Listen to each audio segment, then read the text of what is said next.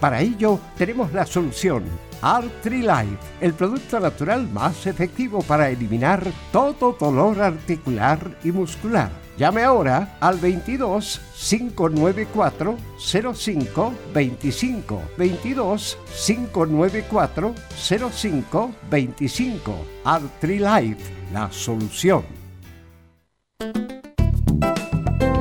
Comercial IAC y Compañía Limitada. La mejor calidad mundial en laminados decorativos. Comercial IAC y Compañía Limitada es Vertec en Chile. San Ignacio 1010, Santa Rosa 1779, Avenida Mata 446 y Portugal 501. Comercial IAC y Compañía Limitada es Vertec en Chile en Radio Portales de lunes a viernes de 15.30 a 17.30 horas Salud Eterna, un espacio de conversación y orientación en el mundo de la medicina natural. Consulte con nosotros al 226-139-705. 226-139-705. Pida además su moringa olífera ancestral original de la India. Salud Eterna, de lunes a viernes de 15.30 a 17.30 horas en Radio Portales, la primera de Chile en tu corazón. Los esperamos.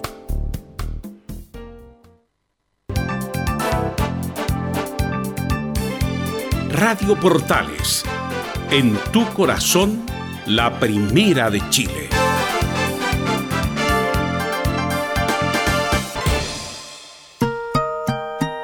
Trece horas 29 minutos. Atención a la red deportiva de emisoras amigas de Radio Portales. Al toque de gong, sírvanse conectar.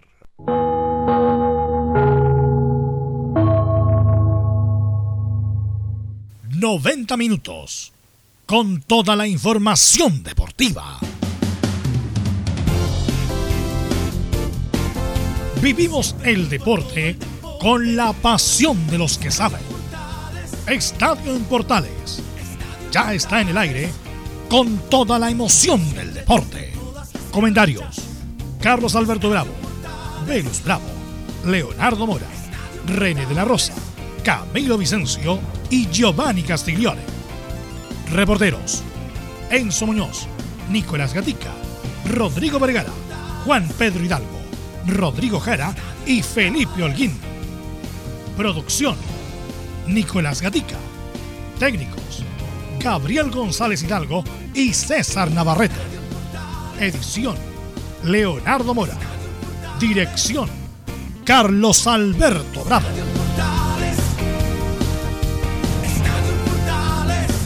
Estadio en Portales es una presentación de Ahumada Comercial y Compañía Limitada expertos en termolaminados decorativos de alta presión.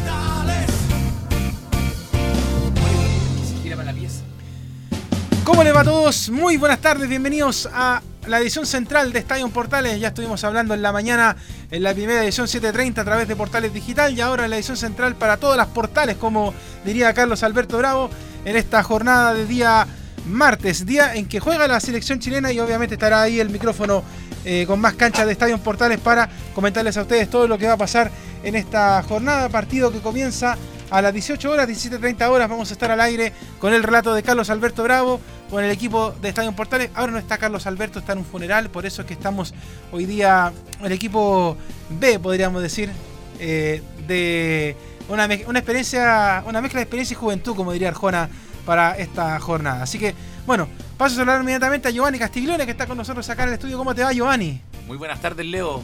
Buenas tardes a la audiencia de Estadio Portales. Contento ya de estar acá en, en el estudio. Personalmente, sí, así que contento, expectante del partido que se viene. Partido muy importante, como lo hablamos en la semana. Hay que ganar los puntos como sea, jugando bien o mal. Hoy día hay que sumar sí o sí. Así que partido importantísimo, donde veo la selección chilena, por lo menos con poca poca, poca diferencia del partido pasado y se ve. Y se ve. Tengo buen augurio. Tengo buen augurio. Espero no mufiar a Chile esta vez. Tal cual, pues bueno, vamos a partir saludando también a nuestros reporteros hoy día. Partimos con Laurencio, que hoy día tiene micrófono más que nunca para comenzar a contarnos todo lo que va a pasar con la selección chilena. Vamos a partir con los reporteros conociendo un poco del avance de cada uno de ellos. Nick, eh, Laurencio, ¿cómo te va? Buenas tardes.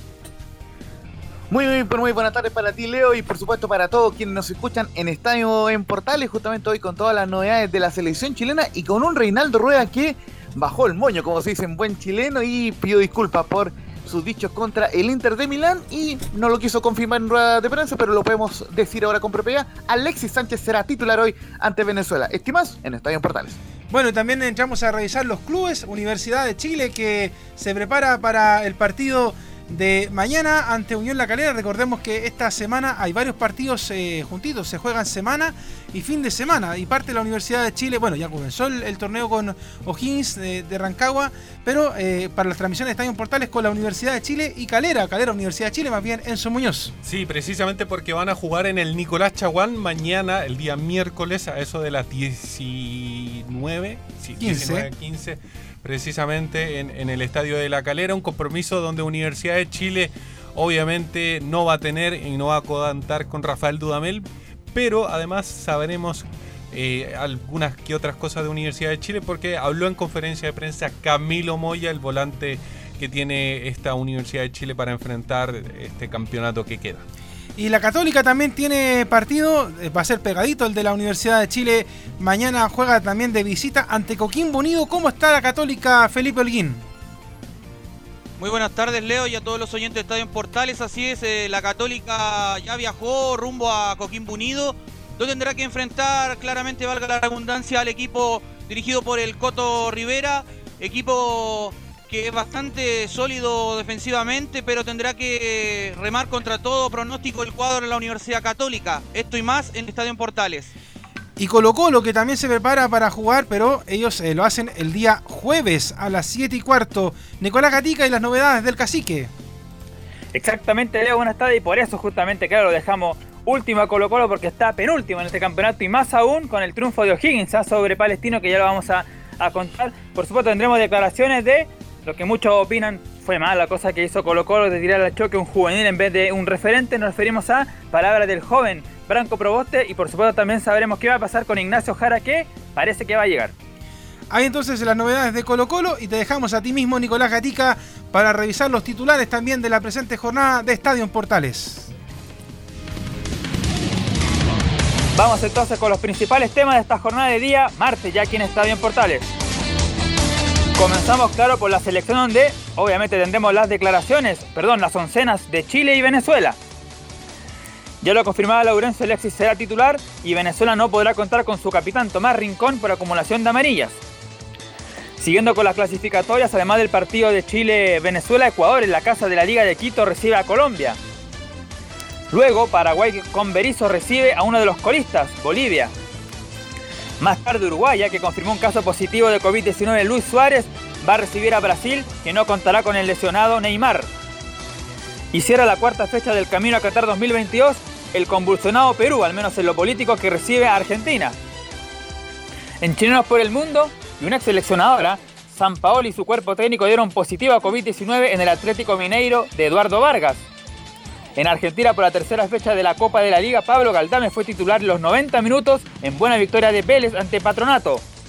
Mientras que en Racing fue operado con éxito Marcelo Díaz. Bueno, en el campeonato chileno lo dijimos, O'Higgins eh, venció a Palestino en Rancagua. Y atención, porque el equipo de O'Higgins no vencía en su estadio El Teniente hace nueve meses. Con esto, Colo Colo está obligado más que nunca a vencer a Audax el día jueves y además mañana La Serena podría incluso superarlo. Esto y más en Estadio Portales. Hay entonces en Nico Gatica también con los titulares y también saludamos a Camilo Vicencio que se fue a sanitizar por vez 40.000 en toda la mañana que ha estado acá en la Radio Portales. ¿Cómo estás Camilo? Muy buenas tardes eh, Leo, para ti y para todos los auditores de, Estadio Portales. Sí, pues así es, eh, sanitizando. Bueno, ya esperando lo que va a ser eh, el partido este de la selección chilena con Venezuela. a propósito de la, de la selección y sanitizarse, ¿viste cómo entró Chile a Venezuela cuando lo sanitizaron? Pasan por, una, por una puerta especial así como estas de seguridad cuando te miden los metales, pero para sanitizarse. Como las de Fantasilandia claro, que agua. Justamente, y de hecho hacen un meme eh, donde sale, va pasando Arturo Vidal y al lado ponen al Undertaker de, de, la WWE con ese humo y todo, porque de hecho es el mismo efecto, o sea, el agua que te van tirando este amonio cuaternario, que se forma como una especie de humo ahí, y entra la selección chilena de Venezuela, que ha tenido bastantes problemas, dicho sea de paso, más allá de los futbolísticos, sino que también con lo tecnológico. De hecho, la conferencia de prensa de Reinaldo Rueda ayer fue en diferido, porque tuvieron que eh, grabarla y después subirla, porque la internet en Venezuela es mala. De hecho, ya lo habían pasado mal la gente de Coquimbo Unido hace algunas semanas por la Copa Sudamericana. El community manager a través de las redes sociales eh, explicó, de hecho lo puso literalmente en la cuenta de Coquimbo. Perdón que lo escriba, pero la internet está mala. Eh, perdón que me desfase con el gol, porque la internet no llega. O sea, en Venezuela eh, tienen serios problemas de comunicaciones para poder hacer la transmisión. De hecho, eh, no se extrañen si es que en la tarde la transmisión de la radio y de la televisión está con problemas, porque la verdad es que es un caos estar en estos momentos por la irrealidad que vive en estos días Venezuela. Y además, otro dato a la causa que yo creo que también lo va a recordar Laurencio, que lo vamos a saludar también para que entre a informar de la selección. Hace muchos años que no se jugaba un partido en la capital Caracas de Venezuela con un rival. Toda la razón. Toda la razón. ¿Dónde lo jugaban? Estaban jugándolo en. estaban jugando en. A ver si nos ayuda Laurencio, lo, lo sumamos al panel. No. ¿Laurencio? Pero toda la razón. Sí. Ahora sí, estimado Leo, ¿cómo le va, muchacho? Un gusto de saludarlo a usted y, por supuesto, a todos quienes nos escuchan en el Estadio Portal. Y, por supuesto, también un saludo a nuestro capitán, Carlos Alberto Bravo, que no nos puede acompañar el día de hoy, pero que va a estar eh, Dios mediante ahí relatando a las 6 de la tarde el partido entre Venezuela y Chile. Sí, eh, Barinas. Ahí está. En, en, en, Mérida se jugaba, ¿no? antes de. Sí, eh, muchos años que no se Mérida y, en Mérida, y ojo, el año, el año pasado, voy a decir, el año 2016 se jugó en San Cristóbal, pues, justamente donde Chile le ganó 4-1 a, a, Venezuela en la era Pixi. Eh, y, sí. y, y, no se jugaba desde el 89, o sea, eh, en cuanto a la selección chilena, Chile no jugaba desde el 89, allá en, en, las eliminatorias para el Mundial de Italia 90 cuando le ganó Chile 3 a 1 a Venezuela. Un cuadro, es, muy arriesgado jugar ahí en Caracas. Yo les voy a contar una anécdota. Yo estuve en un partido de, de Caracas justamente con la Universidad de Chile. En, hace, con la hace, hace algunos años. Y, y, justo fue en una época en, en donde se celebraba un símil del 11 de septiembre allá en, en Venezuela. Ah, y, y, nos advirtieron desde la llegada. Fuimos en un vuelo charter con la gente de, de la U. Y, resulta que el partido no se pudo terminar porque se agarraron entre las barras, la barra de los de abajo con la barra del Caracas, y además afuera del estadio, en la ciudad de Caracas completa, estaba en una revuelta por, una el, tema, político. tema político. Entonces eh, salimos todos, de verdad que como escoltados con, esta, con estos escudos grandes que tiene la policía, para subirnos al bus. No, no, porque nosotros lo vivíamos aparte, había un bus para la prensa, un bus para el equipo, y esa vez tuvieron que meter a todos en el mismo bus por un tema de que había que irse al hotel y encerrarse y nada más. Con respecto a lo que tú dices, tú sabes que Chile es de lo más, lo que mejor recibe al, extranjero, incluso en el tema de fútbol, a la barra contraria. Hay un tema, mi hermano fue a una vez eh, Copa Libertadores a Perú por la Universidad de Chile y tuvo que salir escoltado también por los por, carabineros y tuvieron que irse rápidamente porque los querían linchar a, toda, a todos los que estaban con camiseta de la U. Tuvieron que sacársela incluso. Sí no solamente en, todos lados no, reciben más, nosotros recibimos muy bien y eso, bueno, es un ejemplo que ojalá el resto de los países... claro, de hecho, sobre todo lo que es Argentina y Brasil son las barras más bravas de, de este lado, pero bueno. A colocó una vez en la Sudamericana, creo que a la barra la, amasaron a palo. Sí, entonces, pero bueno, ahora como el fútbol además está jugando sin, sin público, tiene un condimento menos, pero, pero es especial también este partido, Laurencio, por lo que significa también para Reinaldo Rueda, porque sería su segundo partido ganado y al mismo tiempo quizás le estaría quitando un poco la lápida que tenía cuando comenzamos la, la semana pasada y hablábamos del partido con Perú. Sí, justamente un pequeño eh, acápita lo que tú estabas mencionando. ese, partido de la U ante Caracas fue el 13 de abril del año 2010. La U ganó 3 a 1 al cuadro de Caracas en, esa campaña donde la U de Gerardo Peluso llegó a las semifinales de Copa Libertadores. Y justamente acá eh, se consignan en el archivo que luego del descuento venezolano el duelo se vio opacado por incidentes. Eh, hinchas del cuadro local se enfrentaron a, balazos con la policía, pugna que tuvo a los simpatizantes azules en medio de la confrontación. Hay un poco de historia y los goles a vez de la U fueron anotados por un tal Mauricio Victorino, el, el, destacado defensa uruguayo, su compatriota Juan Manuel Olivera y Matías Rodríguez para el cuadro entonces dirigido por Gerardo Peluso. Es un poco de historia lo que tú marcabas, Leo Mora. Y en cuanto a lo de Reinaldo Rueda, sí, justamente el profe Rueda lógicamente llega con un poco de tranquilidad a este partido, entre comillas, lógicamente, porque eh, se sabe que, que, van a venir obviamente los cuestionamientos de nuevo, sí que no gana al cuadro de Venezuela. Nunca Chile ha perdido ante Venezuela de local y de hecho tiene una foja de 12 triunfos, 2 empates y una derrota en total en toda la historia ante el cuadro venezolano eh, por eliminatoria, así que obviamente es el favorito, además pensando en que Venezuela está colista y sin unidades. Sin embargo, eh, como bien lo comentábamos en los titulares, la gran duda de Chile hasta ayer por la tarde, y, esto también lo, hemos preguntado por interno, era la presencia de Alexis Sánchez, pero el día de ayer afortunadamente Alexis Sánchez respondió bien al trabajo físico y fue la primera vez en todo en toda esta fecha doble que hizo una práctica eh, normal junto a su compañero, porque justamente durante todos eh, eh, los días anteriores estuvo haciendo trabajo físico o trabajo leves con balón, pero esta vez incluso en, imágenes que han sido compartidas por la NFP, practicó normal normalmente con sus compañeros y por, por lo cual se colige que, que funcionó. El, el, tema de irlo llevando de a poco, de, de, ese problema en la ingle de la pierna derecha que tenía Alexis Sánchez, eh, así que de no haber mayor inconveniente, hoy día será titular ante el cuadro de Venezuela. Tal cual. Bueno, de hecho, jugó algunos minutos en el partido de, de Perú, Alexis Sánchez, pero no fue. Entró a los 83 minutos. Claro, no sé si fue gravitante, Camilo, la, la participación. Yo, creo que puesto, Leo. ¿Mm? Yo creo que sí. No habría puesto. ¿No? Pero yo creo que se perdió un gol. Ah. Lo que pasa es que Alexis lo mete cuando Rueda tira el equipo para atrás, entonces ¿para qué? Sí, lo tiró para atrás, pero, pero tuvo, aún así, igual ya demuestra que, que es determinante. Cuando tuvo, tuvo una que la tapa el arquero Gallese de hecho, la, a la primera pelota que toca, la remata y la tapa Gallese. Pero claro, si yo creo que estando en óptimas condiciones hoy día, de todas maneras, tiene, tiene que ser titular. Pero pero a pesar de que Menezes tampoco hizo un mal partido contra, contra Perú. hay que decir que Perú estaba bastante bajito. ¿ah? Yo, bueno, es la pregunta que te hacía, Leo. ¿Chile fue muy bueno o hay un condimento que Chile jugó un partido bien y Perú fue muy bajo? O sea, había algunos pasajes del partido, por ejemplo, que yo me agarraba los pelos con Eric Pulgar, porque no sabes si estaba jugando Pulgar o Eric. Eh, de hecho, se puso Erika y en la espalda agrandaba.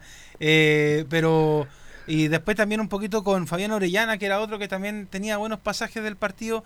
El resto, bien. Yo no voy a hacer mención de, así como la prensa, que el fin de semana se fue con el mano, el, el saludo entre Vidal y, Bravo, porque no, ya... un saludo súper frío. Claro, o sea, esas cuestiones como que, no sé, eso yo se lo dejo a la farándula y la farándula está acá en el portaleando más tarde con Emilio, no, yo lo no importante es sumar los puntos. Independientes, si no se hablan y no se quieren, que los dos hagan su pega en lo que eh, corresponde a la cancha. Lo hicieron bien. Perfecto. Eh, en, general, el, en general, el partido de Chile fue correcto. Y Claudio Bravo una garantía, pero... Se nota mucho superlativa. lo de Aria, lo de Cortés y de los otros partidos cuando estuvo jugando ahí eh, el portero de Colo Colo.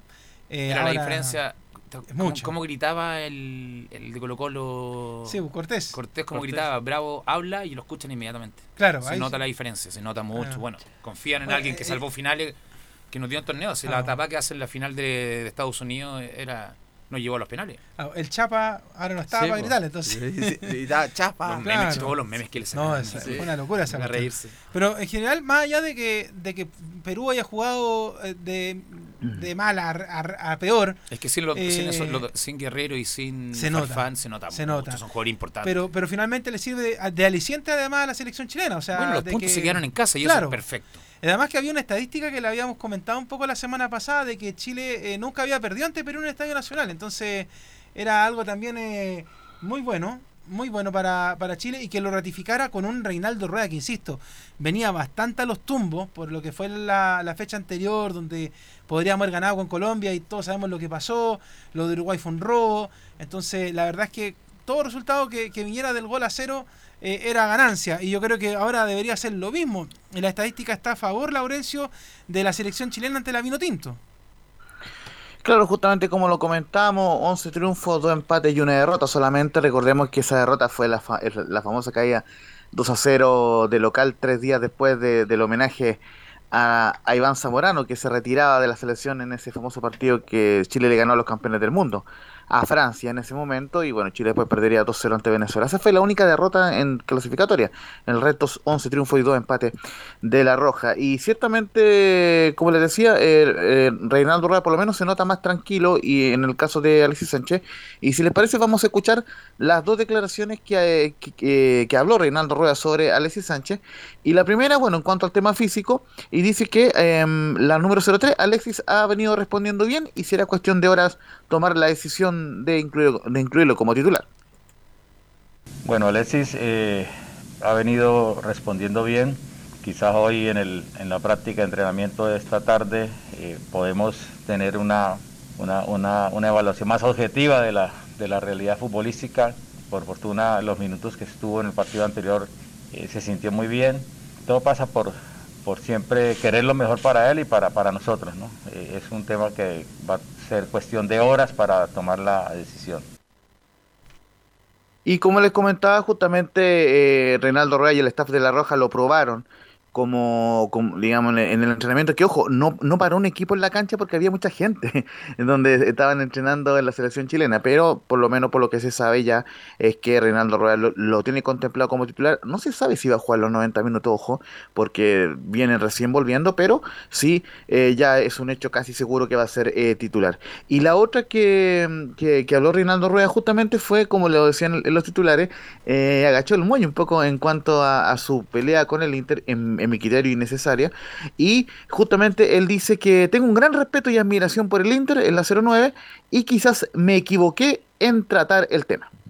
Indudablemente que tengo un gran respeto y una gran admiración por el Inter, porque siempre en mi posición de seleccionador nacional desde Honduras, desde Colombia, ahora acá en Chile, he compartido con jugadores que, han actuado en, el club y sé de la de la categoría de, y de todo lo que maneja en el club. Más es un tema que eh, quizá me equivoqué en tratarlo, porque es un tema de médico a médico, departamento médico a departamento médico. Y el imponderable de, octubre del, año pasado fue una, una situación que eh, eh, Alexis, por sus características de juego, está muy expuesto. Y fue un accidente que le costó una cirugía y una cirugía que costó tres meses, pero es cuestión del juego, ¿no? Creo que por ahí pasa todo. Muchachos. Bueno, ahora eh, nunca debió haber tocado el tema del Inter eh, y de la manera en que lo tocó Reinaldo Rueda. Quizás a lo mejor estaba tostado por, por lo que había pasado, porque eh, sabían que Alexis estaba lesionado y lo hacen jugar igual. Ahora, hay que recordar de que Alexis va a, a Europa y justo el fin de semana que venía después de esa fecha, la fecha anterior, cuando quedamos con Colombia, se jugaba el clásico. Entonces era era importante para el Inter eh, tener a Alexis eh, en, la cancha. O sea, mm, se jugaba entre el Inter de Milán y el Milan, el, partido. Entonces, chuta, eh, es como si acá, por ejemplo, terminara la fecha y se jugara un super clásico, un clásico. Yo creo que ningún técnico deja a ninguno de los jugadores clave en la, en la banca, porque son, son gravitantes pero más allá de la molestia, yo creo que. O sea, lesionado, lesionado, lesionado, no va a entrar a la cancha. Claro. una situación extrema como la de Gary Medel en el Mundial de Brasil. A eso voy, que, yo no, creo que. matar o morir un solo partido, un mundial, o sea. Claro, no creo que el Inter tampoco haya sido tan irresponsable. Si también tiene un cuerpo médico de nivel y como todo el fútbol europeo en general. Eh, ellos cuidan mucho a sus jugadores, o sea... O sea, sobre todo Italia, Italia, te lo decía fuera de micrófono, eh, Italia se preocupa de los jugadores y por algo llegan a nivel competitivo a primer nivel mundial con tanta edad. No porque sea Italia, eh, porque obviamente se me molestan con eso, pero es porque se preocupan. Claro. lo tiene en la máquina, todos los jugadores de acuerdo a la forma que llegan el día, lo examinan rápidamente, ya tú puedes entrenar hoy día al 60%, tú puedes ir al 100, tú puedes ir al 80, 40, dosificando cosas, llegar al día del partido al 100% con el estado físico. Y el mismo partido incluso, hay jugadores que no son de la partida, otros son de la partida y duran a la mitad, después lo sacan, van viendo hasta qué nivel pueden llegar, o sea, no, no, hay, no son irresponsables en ese sentido. Ojo, Leo, yo creo que lo de Rueda de, pedir disculpas, que a lo mejor no debería haberlo hecho, también va en base al resultado que se ganó con Perú. De haber perdido, también habría seguido a lo mejor dándole por no tener a Alex en cancha para los 90 minutos. O alguien le dijo, frena un poco. ¿Sabes qué? Te equivocaste. Por ahí no va la mano, porque yo siento, bueno, lo, lo hablábamos mucho ese día cuando escuchábamos la conferencia de prensa, Camilo, de que Reinaldo Rueda en la previa del partido ante Perú estaba muy a la defensiva. Sí, pues está, está, nos acostumbra en las últimas conferencias el técnico Reinaldo Rueda. Yo creo, pero importante ahí que reconozca por lo menos que eh, que se equivocó al, tratar al tratar el tema, porque en definitiva Alexis las últimas veces que se había ido de acá, de, de la selección chilena, se había ido lesionado allá, es decir, el, el tratamiento acá, él dijo que, que, lo trataba mejor acá, pero, pero se había ido lesionado. Recordar el partido con Colombia, y el año pasado también contra Colombia en un partido amistoso, también se fue lesionado. Claro, hay que entender ahora que el, el trabajo físico, eh, tanto acá como allá, eh, me refiero a Chile o, o, lo que esté pasando allá en el viejo mundo continente, eh, está muy mermado por el tema de la pandemia, entonces resulta de que los jugadores ahora llegan, eh, tienen pocos, pocas horas, ni siquiera días, pocas horas de trabajo y tienen que estar jugando, entonces la verdad es que cualquier jugador que se contractura, eh, más allá de que uno quiera responsabilizar a X cuerpo técnico, ya ni siquiera tiene que ver con eso, sino que tiene que ver por las condiciones en las que se están dando las cosas ahora, porque, por ejemplo, eh, el mismo Eric Pulgar, pues, o sea que tuvo que hacer unas peripecias para poder llegar a Chile eh, y venir a jugar, y los otros jugadores igual, o sea, todos con miedo, eh, de producto de las lesiones, producto de un sinfín de cosas que pueden pasar. Entonces, la verdad es que yo creo que la responsabilidad en estos momentos, más que de alguien, es de algo. Y ese algo es la pandemia. Yo creo que tenemos que entender también que no están las condiciones como para poder tener a los jugadores al 100% en ninguno de los dos lados, porque no se puede entrenar de la manera que, que se quisiera. Y además, ahora recién Laurencio agregaba un condimento de que Rueda no pudo parar al equipo porque había mucha gente mirando la práctica. ¿Y eso a qué se debió, Laurencio? Mira, es un dato que, que lo pudimos recoger de, del diario El Mercurio, pero mucho, eh, pero claro, es, es, un tema por el cual re, eh, reclamó el staff de la selección chilena y bueno, eh, eh, también importante decirlo, el, el, cuadro chileno no, no quiso reconocer el estadio de Caracas y bueno, justamente en, en el lugar donde, donde entrenó lamentablemente no estaban las condiciones de privacidad como para poder parar el equipo, aunque, aunque como, como ya lo, lo vamos a comentar más adelante, eh, en Rueda no va, no va a hacer mayores modificaciones eh, y va a mantener un 11 muy parecido al que le ganó a los peruanos con la salvea de Alexis eh, Sánchez. Eh, otro tema que quería tocar con ustedes y, que también está dentro de, de las declaraciones de Reinaldo Rueda, lógicamente para ir avanzando, son que Chile tiene seis apercibidos por amarillas y uno de ellos es Arturo Vidal. Los paso a repasar muy brevemente. Aparte de Arturo Vidal están eh, Paulo Díaz y Jan Bosillur, que son titulares, y Brian Cortés, Claudio Baeza y Rodrigo Echeverría, que son suplentes. Es decir, uno de los seis, incluyendo Vidal, que reciba amarillo el día de hoy, quedará suspendido para no perder para la quinta fecha del, de la clasificatoria que va a ser ante el cuadro de Uruguay. Y se refirió ante eso, eh, ante ese hecho ¿De eh, Uruguay? Renato Rueda y dijo... Eh, Paraguay, perdón. Paraguay, Paraguay sí. Eh, eh, en la quinta fecha como local. Paraguay el próximo Sí, no, sí. Por eso- un- no, un disculpa. lapso ahí. No, no, no, no con un robo Jugaremos ante Paraguay. Ante Paraguay en, en marzo como local. Yo es un partido con historia, porque obviamente es el partido que seguramente eliminó a Chile del Mundial de, de Rusia. Y vamos con la 05, eh, muchachos. Ojalá que, que, este, tema de las amarillas no influya en la parte psíquica de los jugadores. Eh, ojalá que, esto no influya en, la parte eh, psíquica de los jugadores, en su estado de, de fluidez en el juego. Hay que jugar partidos sin pensar en el siguiente. Creo que ya tuvimos una experiencia negativa en la Copa América que nos debe servir para capitalizarla y cada vez corregir mejor ese comportamiento, evaluar cuáles son esas amarillas que, que por ahí, por situación de juego, por inercia del juego, por situaciones normales se dan y otras que, que quizás las pudiéramos haber evitado. Importante dentro hacer esa retroalimentación y, y tener un mejor comportamiento siempre. Muchachos. Sí, y mira, estábamos mirando acá la, la tabla con, con Giovanni. Es importante lo que pueda pasar eh, hoy día en la tarde La ante tabla Venezuela. Versus, fe- versus fecha. Por supuesto. Claro. Versus Por la fecha completa, porque Uruguay-Brasil, sí. Ahí de ganar que- Brasil, Sí. se lo pilla a Uruguay. Matamos a Venezuela, lo dejamos con 0 puntos y nos vamos con 7. Entonces es importantísimo. Podemos pasar a Colombia, que juega con Ecuador de visita. Es una fecha muy importante. De hecho, por eso eh, que antes de- del comienzo de esta doble fecha se decía que había que ganar los seis puntos. No bastaba con un, con tres, ni con ni con cuatro, los seis había que tener en esta en esta fecha. Yo creo que para si queríamos ir al mundial va a ser con rueda de entrenador. Si llega a haber un cambio es porque perdemos dos, fe- dos fechas Sí. seguidas y, y con eso quedamos fuera Claro, de, y, de- y como, carrera. y como le preguntaban también a Reinaldo Rueda, eh, no- ojalá no influya el tema de la amarilla, o sea, que, que salgan a...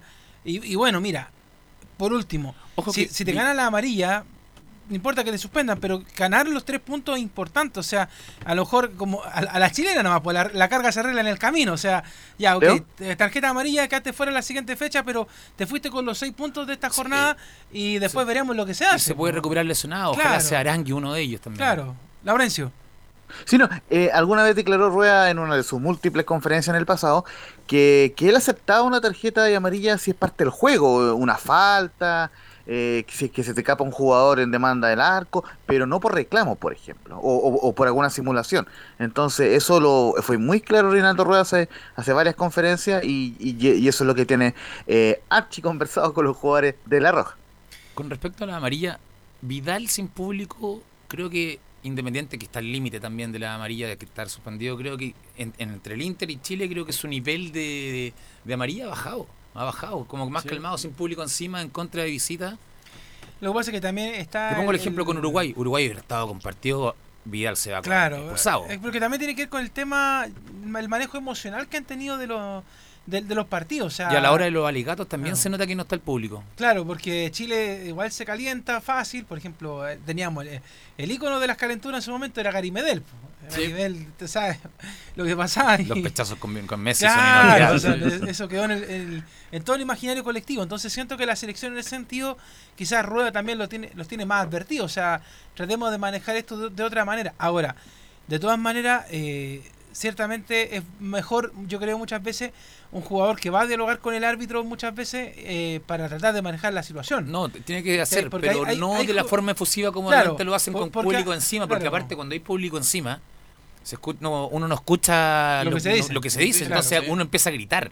Claro. Para poder conversar con el, con el defensa compañero y con el árbitro para ligarle también. Debe ser un grito Ahora, siento que igual el VAR ahora, por ejemplo, no. A mí no me gusta el VAR. el VAR lo ocupan cuando quieren. Lo ocupan cuando quieren. o sea que, sí. Yo creo que está bien pensado. El VAR, yo creo que va a ser una utilidad, pero casi que tiene que haber algo más, un criterio más eh, adecuado, que sea. No, no, no dispara así como se está utilizando actualmente. pero A mí me gustaría que el VAR fuera como el tenis cuando el jugador pide el challenge de revisar. Que tuvieran dos dos, tres oportunidades por equipo y si lo ocupan, lo ocupan, si no lo ocupan, no lo ocupan. Pero no que sean todas las jugadas. Todos los goles, en este momento todos los goles son revisados. o sea, los jugadores tienen que esperar para celebrar el gol.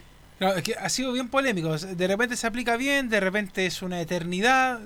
No, y muchas veces se ha ocupado mal. El gol de Chupete. Es que era el número era 100. El 100. Era, era, era gol. 100. Era, el 100. Sí, era gol. Y lo revisa el bar con computador, con todo, con raya, era y sale anulado. Muy milimétrico, sí, de, verdad era un... Pero el bar es para eso. Si lo vaya a usar, úsalo bien. Dale el gol porque fue gol. Sí. Claro. No, y además con el tarro que tiene que haber comenzado la semana, porque imagínate. porque, además lo sacan de la cancha después.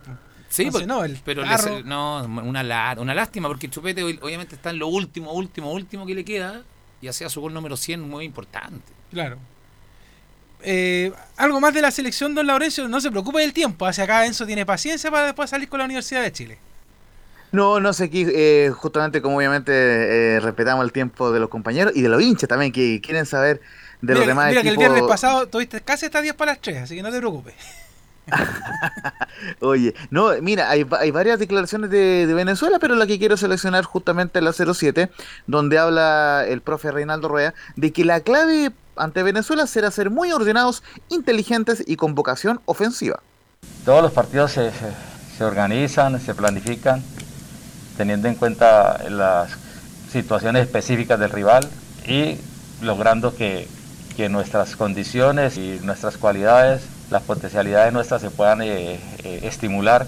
Eh, debe ser un partido muy, muy ordenado, inteligente antes que todo, creo que por ahí va a pasar todo, por ser un partido de, gran orden, pero también con, con esa vocación ofensiva que caracteriza a Chile, con esa situación de arriesgar, de buscar el arco rival, de hacer un buen control del, del partido con, con, una buena posesión de valor y que esto nos garantice tener las opciones de, de poder marcar.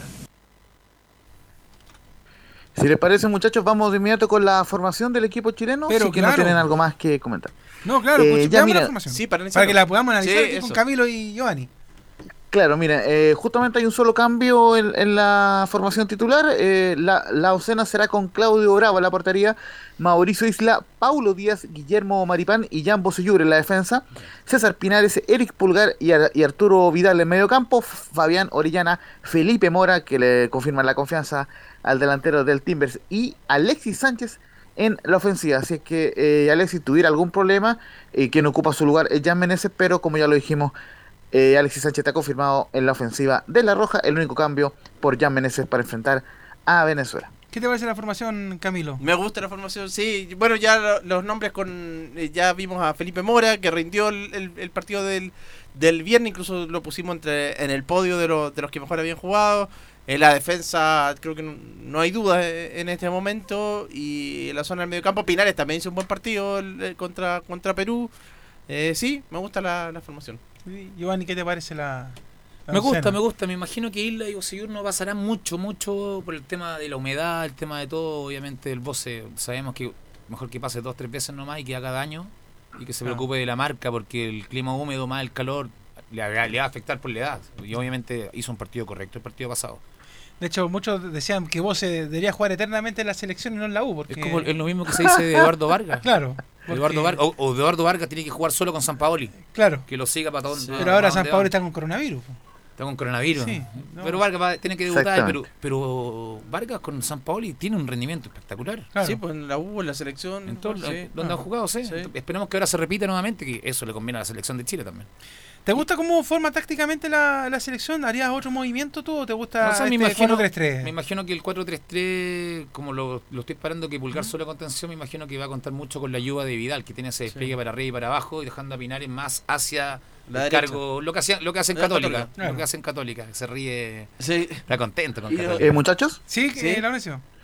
Solo eh, para marcarle un dato que cuando Chile se repliega, eventualmente quedaría como un 4-2-3-1 con Vidal acompañando eh, a Pulgar, con Pinares recotándose por la por un poco por, por la derecha y, eh, y, y quedando con un como les decía con un 4-2-3-1 con un Felipe, Mora solamente en ofensivamiento Mejor- con, con, un- con. Pinares con- eh, me equivoqué, con Pinares al medio Sí.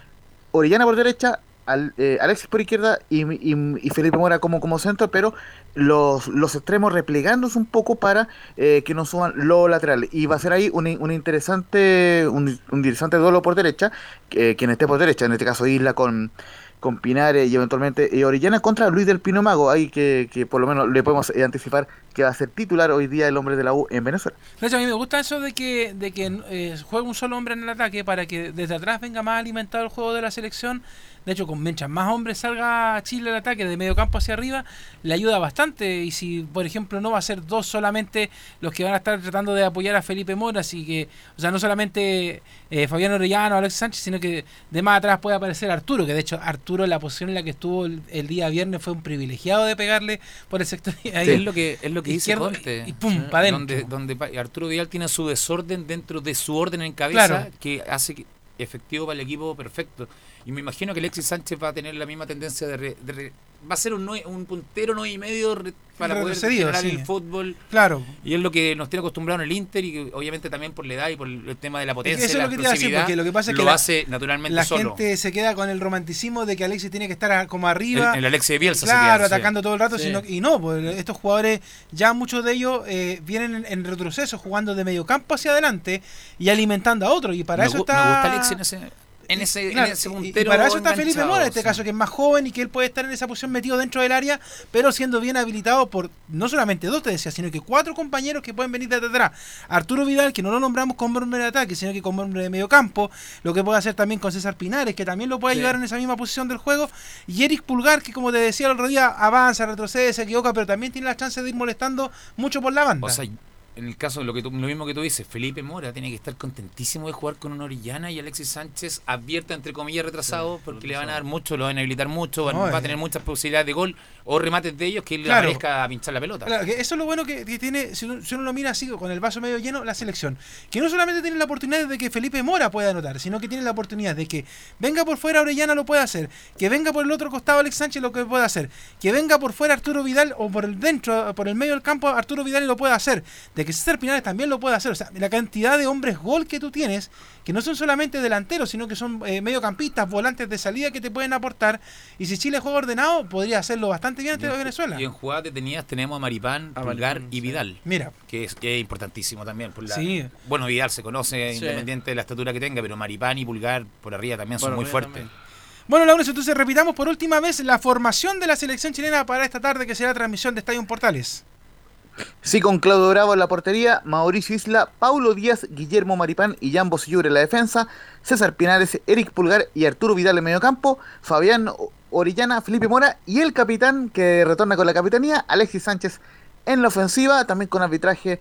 Este partido será arbitrado por el argentino Patricio Lustó, siendo secundado por Ezequiel Braislowski y Gabriel Chade. El cuarto árbitro será Nicolás Lamolina y los jueces del, del VAR, del tan cuestionado VAR, Mauro, Mauro Vigliano, el argentino, y Fernando Espinosa.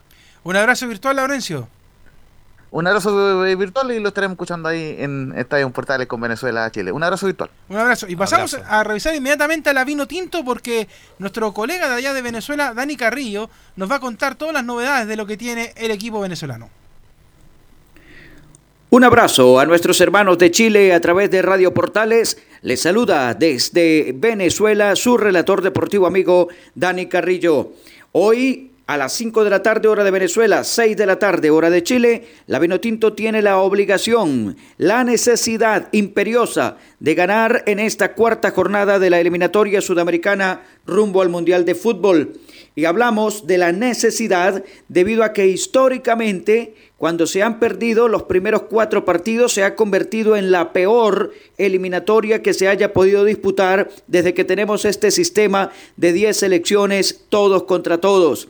Por tanto, en Venezuela hay una olla de presión desde la afición, desde los periodistas, hacia el director técnico José Peseiro y hacia nuestros jugadores que así lo han dado a entender en las propias ruedas de prensa que han dado en la previa de este importante partido ante la selección de Chile, que dicho sea de paso, es el rival más complicado para ganarle en territorio venezolano, además por supuesto de Brasil y Argentina, solo que con estos en algunas ocasiones se ha tenido buenos resultados, pero con Chile ha sido muy difícil poder sumar de a tres en territorio venezolano, sobre todo entendiendo que Venezuela jamás ha podido clasificar a un mundial de fútbol. Y en el presupuesto de los eh, vino tintos no está perder ante Chile si queremos ir al Mundial de Fútbol de Qatar 2022. Futbolísticamente hay novedades en el equipo Vinotinto tras los entrenamientos realizados el día sábado y el día domingo. Ayer lunes apenas se realizó una sesión eh, de trabajo físico en el hotel de concentración de la Vinotinto, ya que fue la selección de Chile la que asistió al estadio de la Universidad Central de Venezuela, en la capital de la República, para hacer reconocimiento del terreno de juego y poder eh, adaptar su módulo táctico y su estrategia para enfrentar al equipo Vinotinto. Nuestra selección tiene dos bajas bastante lamentables por los laterales y una en el medio campo. Por los laterales no van a poder estar Roberto Rosales ni tampoco Rolf Felcher, que salieron mm, resentidos en el partido ante la selección de Brasil y tras la evaluación del equipo médico, definitivamente Roberto Rosales, que juega en España, y Rolf Felcher no van a poder estar en este partido ante el combinado austral, ante el equipo chileno. Por tanto, está ya cantada la sustitución. En esta oportunidad vamos a tener a Alexander González como lateral derecho con el número 20 y por la zona izquierda vamos a tener a Luis del Pino Mago, que justamente ustedes los chilenos lo conocen muy bien.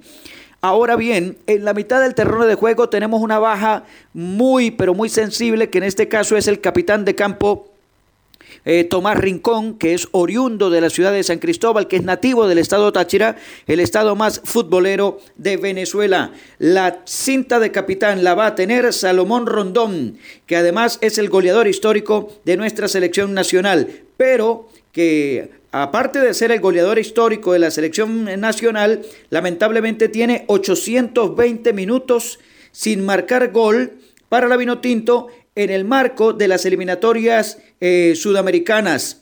mm, tiene nueve partidos oficiales entre eliminatorias y Copa América sin marcar gol a pesar de que es el máximo goleador de la Vinotinto, ya que tiene 30 goles en su haber. La última vez fue justamente ante Chile. Eh, la última eh, ocasión que marcó gol fue ante la selección de Chile en el marco de competencias ya oficiales. También hay que mm, destacar que en el día de hoy vamos a tener como eh, principal mm, novedad, amigos de la sintonía, que Tomás Rincón incluso viajó a territorio italiano donde él juega. Eh, en el equipo del Torino, ni siquiera va a estar en el día de hoy eh, convocado, sino que él decidió irse directamente para Italia. Recordemos también que el delantero Sergio Córdoba no ha recibido el permiso para viajar a territorio venezolano y es una baja sensible en el frente del ataque del equipo vinotinto que entonces tiene que tomar como alternativa también a Fernando Aristeguieta. Prácticamente la alineación confirmada de Venezuela es con Wilker Fariñez en el arco, Cuatro en el fondo. Por la derecha Alexander González. Por la izquierda Luis del Pino Mago. La pareja de centrales repiten. Jordan Osorio y Wilker Ángel. En la mitad del terreno de juego Junior Moreno.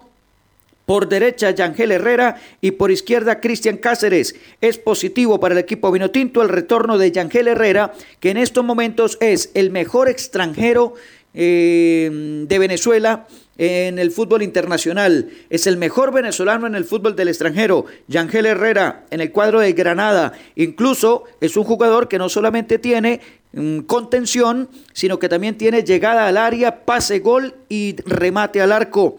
Luego está eh, Darwin Machís por la izquierda, la otra eh, revelación venezolana en el fútbol del exterior, en este caso también en el Granada de España, y por la derecha estaría Jefferson Soteldo para tener un solo hombre en punta, que es José Salomón Rondón. Ese es el módulo táctico de un 4-3-2-1 que implementará en el día de hoy el director técnico José Peseiro. También hay que destacar a todos los amigos de la sintonía que en la evaluación del rendimiento del equipo vino tinto se ha dicho que eh, tiene una curva ascendente en el rendimiento futbolístico, más allá que en el resultado lamentablemente no haya sumado ni siquiera un punto en este momento. Y se dice que tiene un rendimiento ascendente porque si se evalúa el rendimiento en un gráfico lineal, vamos a tener que el peor partido de Venezuela en esta eliminatoria fue ante la selección de Colombia en la primera fecha cuando se perdió 3 por 0. Luego se enfrentó a la selección del Paraguay se perdió injustamente mereciendo empatar el partido en aquella ocasión Venezuela. Lamentablemente le anularon un gol que para la mayoría era un gol legítimo y en otra ocasión hay que destacar también que votó un eh, lanzamiento desde el punto penal el propio Yangel Herrera. Es un partido mm, de mm, regular a bueno el que tuvo la selección Venezuela ante Paraguay y luego ante Brasil, dícese es el mejor eh, rendimiento futbolístico que ha tenido la Vinotinto en el marco de esta eliminatoria sudamericana. Se perdió, quizás Brasil mereció el eh, triunfo, pero la Vinotinto tuvo un mejor desarrollo futbolístico que se adapta un poco más al estilo de juego que quiere el señor José Peseiro, que sigue haciendo prácticamente pruebas de laboratorio con jugadores y con módulos tácticos para ver cuál, en definitiva, es el módulo que se adapta a lo que él quiere con la selección nacional. Esa es la antesala que tenemos en este importante partido del día de hoy. Un saludo amigos de Radio Portales de Chile. Muchas gracias Dani por la información y quedamos totalmente ok con lo que va a ser este partido. Así que lo único que falta es que nos entreguen las coordenadas, horario y qué va a pasar con Emilio Freisas. Y la promoción. La Roja va por los llaneros tras el triunfo ante Perú. Y tiene sed de vino tinto. No te pierdas este martes desde las 17.30 horas. En directo. Desde el Estadio Olímpico de Caracas. Venezuela. Chile el equipo de todos sale a la cancha en busca de un triunfo que le permita seguir subiendo a los lugares de avanzada. Pero cuidado, que el combinado vino tinto también sabe hacer lo suyo. Un apasionante encuentro con el relato de Carlos Alberto Bravo y el trabajo imparable del equipo que trepa y trepa. Imperdible. Venezuela. Chile. Este martes solo por Portales Digital. La primera de Chile, viendo al país de norte a sur. Maravilloso, maravilloso. Espectacular remate, pierna brecha de Arturo Vidal. Radio Portales le indica la hora. 14 horas 16 minutos. Comercial IAC y Compañía Limitada. La mejor calidad mundial en laminados decorativos. Comercial IAC y Compañía Limitada es Vertec en Chile. San Ignacio 1010, Santa Rosa 1779, Avenida Mata 446 y Portugal 501. Comercial IAC y Compañía Limitada es Vertec en Chile. AIG Legal es un estudio de abogados cuya misión es entregar una asesoría directa, veraz y personalizada para todos los ciudadanos. Contamos con especialistas en derecho de familia, herencias y derecho laboral, entre otras áreas. Visita nuestra página web www.aiglegal.cl o comunícate con nosotros y agenda una reunión sin costo al número más 569 73 04 67 92 AIG Legal. ¿Quieres tener lo mejor y sin pagar de más? Las mejores series de televisión, los mejores eventos deportivos, equipo transportable, películas y series 24/7. Transforma tu TV a Smart TV. Llama al 973-718989. Twitter arroba panchops. Visita www.radiosport.cl, el sitio web de la Deportiva de Chile. Programas, noticias, entrevistas y reportajes, podcast, radio online y mucho más. Todo lo que pasa en todos los deportes lo encuentras en www.radiosport.cl. La Deportiva de Chile en Internet. Termolaminados de León, tecnología alemana de última generación. Casa Matriz, Avenida La Serena, 776 Recoleta. Foro 22 622 56 76. Termolaminados de León. No se pierda todos los días a medianoche, lunes a domingo en Radio Portales, el tren del recuerdo. Conduce Salvador Fernández. Solo canciones inolvidables de su época. Contáctese con Salvador Fernández al foro 22 319 7959. Le esperamos esta medianoche con el tren del recuerdo en Estación Portal.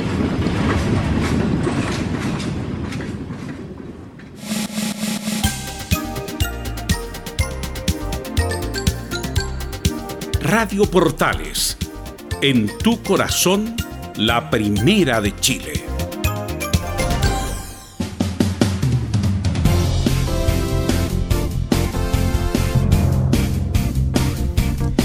Ya estamos de vuelta en el último bloque de Estadio Portales. Eh, ahora lo vamos de corrido con lo que pasa con el fútbol local y partimos con la Universidad de Chile, que está contenta porque comenzó la, la segunda rueda del torneo con eh, un buen resultado. Eh, todavía me sigo preguntando yo quién dirigió este partido, si fue Rafael Dudamel o fue Jara, así que... no Bueno, sé. Jara dijo que Dudamel le dio la. Claro. Le dio el vamos, pa- dirige tú. Para subirnos, a subirnos entonces a la Jara neta sería entonces. Es lo que dice, lo que dijo Marcelo Jara. Enzo. Sí, precisamente lo, lo decía en conferencia de prensa. Es más, le preguntaron por, por la línea de tres ofensiva, que con Caputo era casi impensado ver una línea de tres en Universidad de Chile. Y también dijo que era plenamente responsabilidad de él, que en ningún caso fue Rafael Dudamel el que implantó o, o le dijo no juega con línea de tres. Y hay que ver también si es que con Rafael Dudamel va a existir o va a seguir la línea de tres. Lo más probable es que para este partido con Calera sí veamos una línea de tres. Pero pasemos a escuchar las primeras declaraciones eh, de Camilo Moya. Claro, Eh, que habló hoy día Camilo Moya, es como... eh, esperaba a alguien más yo, ¿ah? pero habló Camilito. po. ¿A quién esperaba usted? No sé, pero Transparentar. eh, transparentar es esto. ¿Quién podría ser un jugador más? Espero un Matías Rodríguez, uno de repente hablando en conferencia de prensa. Que Matías habló hace poco. Claro, o, a- eh, o incluso el tuto de Pola. ¿eh? Yo creo que nadie habló la semana Ojo, pasada. que puede ser que no estén tirando los pesos pesados por tema de las declaraciones. Les pueden preguntar, ¿dirigió Marcelo Jara? ¿Dirigió no? Claro, por Entonces, eso. No entrar en polémica, yo creo que hasta que llegue Dudamel. Y creo que Dudamel va a jugar con tres. Dudamel no está, está acostumbrado a jugar con tres de lo que yo le investigué en la ¿Mm? selección y en lo que dirigió, que fue poco, que no le fue bien. ¿Ya? También era con tres, con tres delanteros. Tres delanteros. Sí. Un jugador, un estilo ofensivo. Y- lo y- veremos, lo y- veremos. Y en lo defensivo, ¿cómo, le, cómo juega Dudamel? ¿Cuatro, tres? Cuatro, o- juega o- con cuatro. Ya. Cuatro atrás. O sea, va a ser muy similar a lo que tiene entonces la U cuatro ahora. atrás. Pero con tres delanteros sí o sí. Ya. Lo que, como lo decíamos acá, no, no era normal ver a Caputo con tres. Claro. Escuchamos la primera de Camilo Moya entonces que habla sobre la charla que tuvieron con Rafael Dudamel antes de- del partido a través de estas plataformas virtuales obviamente. Recordemos que el técnico venezolano se encuentra en una residencia sanitaria. Sí, tuvimos una, una charla con él, eh, nos dio una charla más o menos de lo que él quería eh, en respecto a nosotros, él quería llevar a cabo acá en el club y, su idea de juego, o sea, es difícil también eh, poder entrenar la forma que él quiere eh, debido a esto del Zoom. Pero bueno, a ver, creo que ahora él deja trabajar a Marcelo, él lo deja tener la confianza de poder manejar a su manera y nosotros estamos ahora enfocados en lo, en lo que quiere Marcelo, ya cuando llegue Rafael, eh, ya estar enfocado en lo que él quiere y, entregarnos al 100 a él. Bueno, ahí escuchábamos precisamente a Camilo Moya, uno de los volantes que tiene la Universidad de Chile con más proyección. Más, lo confesaba en algún momento Camilo Moya que tuvo ofertas para emigrar de Sudamérica. No quiso detallar el país, pero tuvo ofertas para emigrar.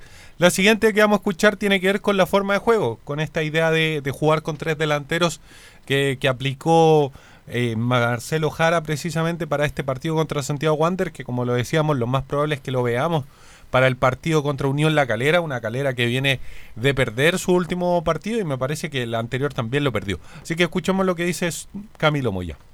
Sí, se vio, que, bueno, probamos eh, muchas veces fuera del área, eh, también Nico Guerra que tuvo una que, que pateó afuera y son, son alternativas que tenemos, o sea, creo Walter pateó, hizo un gol, Gonza pateó y también hizo un gol, entonces creo que, es, eh, como te digo, son alternativas que tenemos de, en el juego y, y se salieron bien, o sea, esperemos pa- patear más seguido de fuera del área que, que es una buena alternativa. Tenemos buenos pateadores también.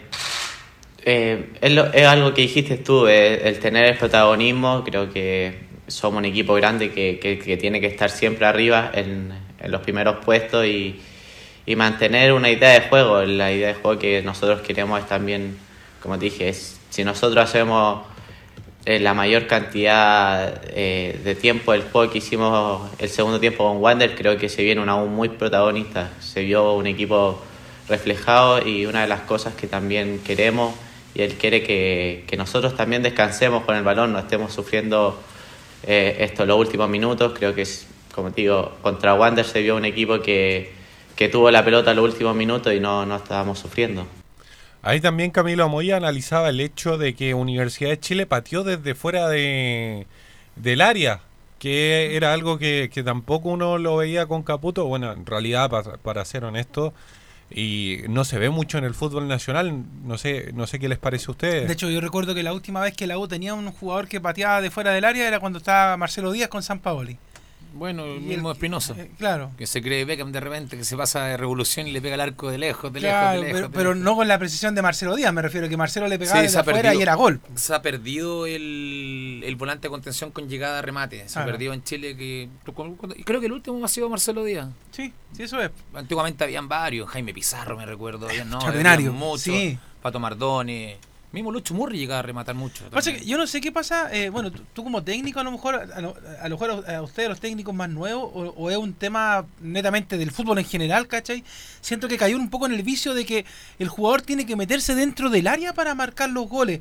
Yo no sé qué pasó con esa... Eh, porque- Bielcista, la filosofía Claro, porque yo, bielcista. yo no sé, yo, yo- No, yo no, creo no, que la instrucción en- que uno en- podría en decirle, pégale de de- donde pueda. En el tema de formación de entrenadores, no, no, no, no, eh, nadie te inculca el que tú tienes que hacer esto.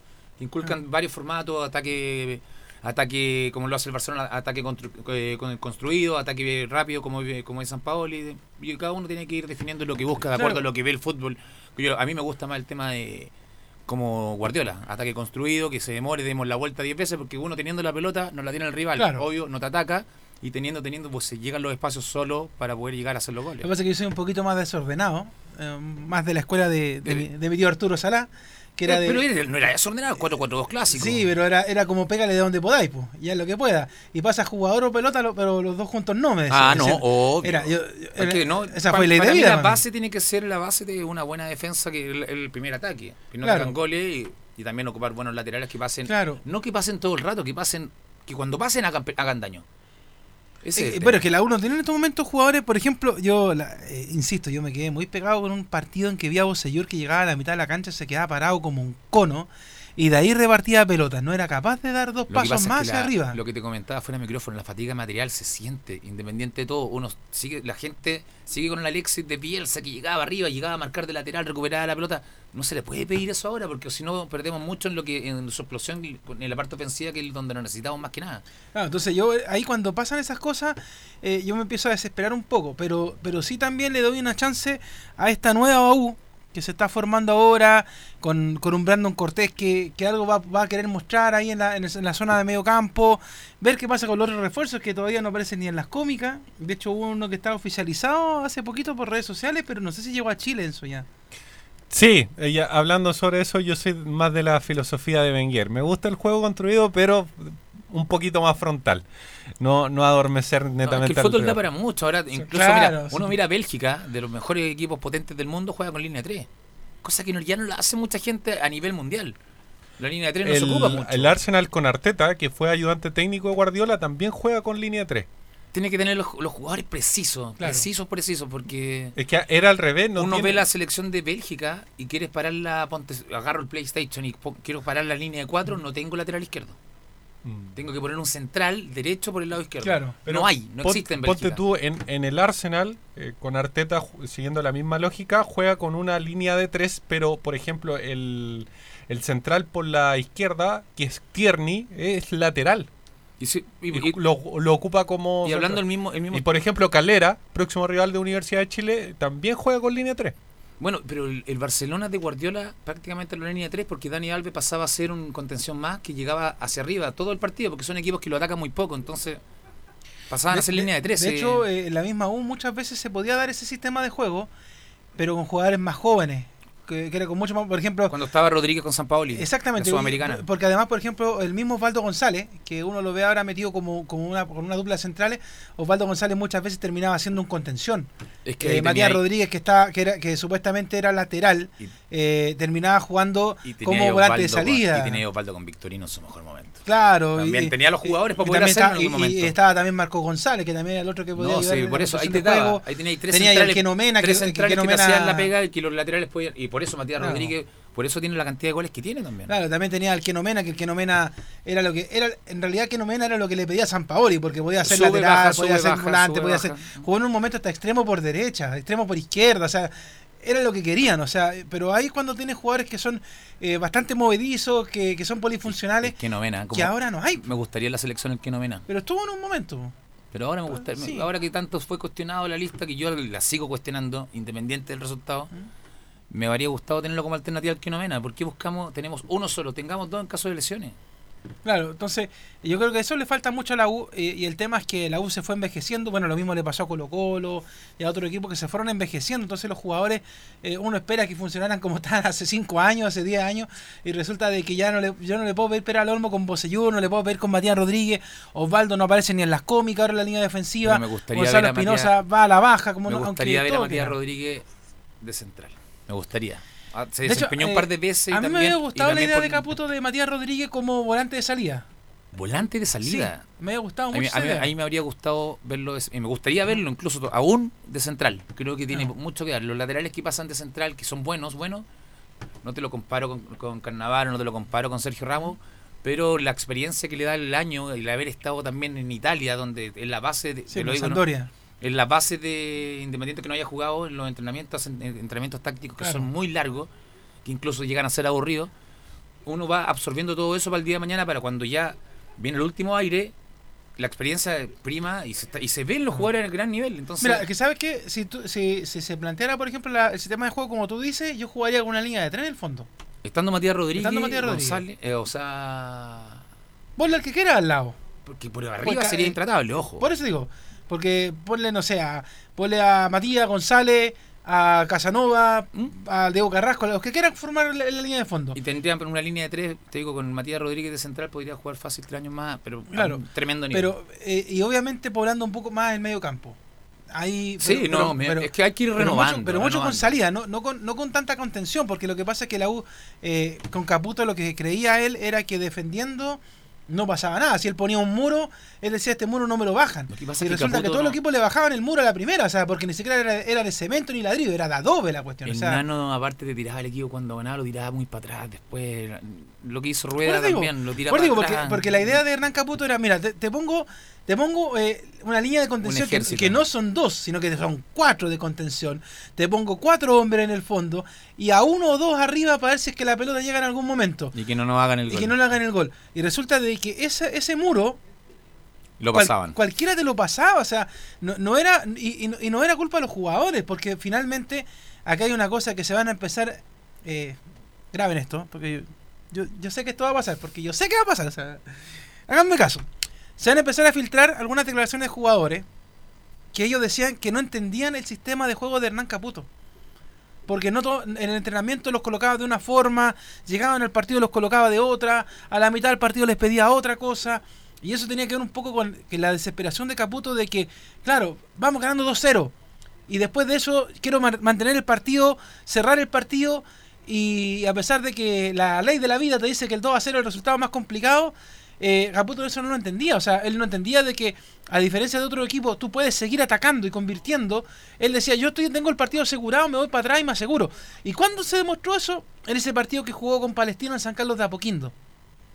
Ese fue el peor partido que tuvo la Universidad de Chile, que iba ganando allá en San Carlos, cuando se comenzó ahora la, segunda rueda, que la U jugó de blanco ese partido. Y resulta de que empezó el segundo tiempo y Caputo empezó a sacar a todos los hombres de ataque que podía para Tirando- poder tirando para- el equipo para para- atrás. tirando el equipo para atrás. Y se le fue Palestino encima. Y Palestino era en ese momento era discretísimo un palestino discretísimo. Entonces qué pasa con este tipo de técnicos que esas cosas no- esas cosas en el fútbol de hoy ya no resultan. O sea mira un poco lo que hace eh, incluso con menos con menos calidad lo que está haciendo la Unión Española con Ronald Fuentes Ronald Fuentes no tiene un equipo extraordinario, no es un equipo avasallador. O sea, todas las semanas que yo hablo con Ronald Fuentes me dice, no, si esta, esta Unión no está para salir campeón ni nada. Pero resulta Pero pone a los buenos. es justamente que con lo poquito que tiene, no es un equipo que juegue para atrás. Tiene cuatro jugadores fundamentales la, la Unión Española. Cuatro jugadores fundamentales y con eso todo el rato quiere atacar, todo el rato quiere molestar. Juega por las bandas, juega por el medio, molesta. Muchas veces maneja el balón, como dices tú, no va al ataque, pero se mantiene con el balón tocando, haciendo sistemas de juego que, que hacen rotar la pelota ahí en el medio campo hasta que se canse el rival y de repente cuando puede, ¡pum! desborde, centro y gol de un palacio. El Palacio, el. Me, Claro. me gusta el Palacio, el, el, el joven, el joven, ¿cómo se llama? El Cristian Palacio. Sí, me gusta mucho. Claro, entonces, eso pasa con los equipos que eh, cuando uno empieza a... Bueno, aquí podríamos estar una tarde entera hablando de sistemas de juego, pero a mí me molestaba mucho con la U, sabiendo que a lo mejor tampoco tienes una cantidad de jugadores que puedan ir en bloque al ataque, pero tenía jugadores clave. O sea, yo creo que lo que le falló a Hernán Caputo para que se, él se fuera fue que Montillo se lesionó. Y perdió fuerza de ataque, que, la, que insisto, era muy poca la que tenía, Sí, pero no al puedes- perderla se, no le, se le murió todo. No puedes darle la salvavidas porque se lesionó a Montillo. Se, independiente si tuviera Montillo o no, el segundo tiempo te tiraba para atrás igual. Leo. Es que por eso digo, porque él veía que Montillo no te dura los 90 minutos. Entonces, ¿qué decía? Bueno, ya, vamos ganando 2-0, 3-0 o 3-1, echemos para atrás. Yo creo que otro ejemplo del, del partido, que de hecho terminó en un empate, la U iba ganando, y que yo, yo creo que el hincha de la U lo siente como una derrota, fue el partido con Audax Italiano. No sé si viene ese partido en el Nacional. La U también iba ganando, se le lesionó un jugador, lo tuvo que sacar. No fue en el En- Estadio Nacional, Teniente de en- Rancagua. Perdón, en Rancagua. La U fue a visita en todos lados ya. y estos gitanos, como dicen Fuera de algunos, Santiago, ah, o ah, sea, de local, eso, es lo- eso es lo peor. Claro, pero, No, pero, pero no, la, es pero por, la U- eh, no es por un tema de. No, era por el tema de que no había De estadio. Luca. Claro, no, de. Luca. Eh, La Unión te cobra Laura- muy cara. Claro. Es pero- que lo que pasa es que lo no está cobrando caro porque sabe que es mal necesario. O Claro. si no, ándate fuera. Elige tú. Y que fue lo que hicieron los equipos de primera vez. po. Se fueron a jugar a Valparaíso, a Calera, a otros lados. Pero retomando la idea, vuelve Caputo en un partido como, como un Audax italiano, que era un rival quizás de mayor jerarquía que Palestino. Y, y va, y bueno, y uno tenía en mira a Holgado, Holgado, Holgado, no te saques de vista Holgado. Ok, empieza la U a fallar, Holgado. un jugador se va lesionado y aparece Holgado. Y el partido que estaba ganado lo termina empatando. Con sabor a derrota, absolutamente. Porque finalmente esa es la frustración que le queda a la gente de la U. Que como Caputo, teniendo los partidos a su haber, los termina, los termina perdiendo. O sea, no, no es que haya perdido, pero la- el, el empate de la forma en que te empatan te da un- una sensación de derrota. Es que Leo, la uno. por eso la gente, uno dice tú- lo que tú dices, la gente queda con sabor a derrota. No, es que la U tiene que ganar. Tiene que pelear el torneo. Ah, y el año y- pasado salvó. Y es lo mismo que va a pasar cuando hablemos ahora un ratito El año pasado salvó el de- del descenso. Claro. Y con respecto a lo que tú dijiste, que van a, a filtrar eh, versiones de los jugadores de sobre Caputo, yo creo que sí. Porque eh, toda acción tiene una reacción. Y la mata que le pegó a Ángelo Enrique Nano fue muy gratis. Sí. y eso, y eso en, en un camarín duele. Claro. Duele ¿Algo mucho. más de la U, Enzo? Sí, solo para acabar, ya está entrenando Cristian Barros, este refuerzo uruguayo que tiene Universidad de Chile. Eh, Reinaldo Lenis todavía lo, lo están esperando, hay que ver qué, qué está pasando con él.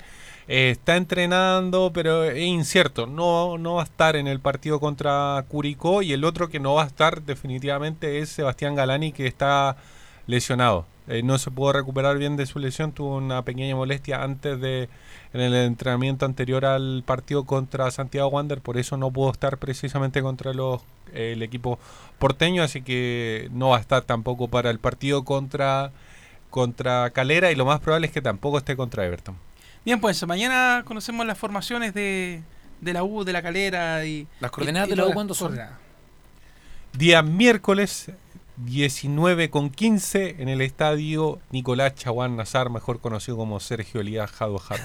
o el Wembley de la Ah, calera. Así, así le puso sintética. Claro, Ojo. sintético. Pero ese sintético, bueno, quedó bien la cancha. Sí, no Ahora. son los, hay sintéticos muy buenos, pero igual sien- se siente. Y se siente y el juego es distinto. Está en una cancha distinta, entonces esa localidad se siente mucho. Claro.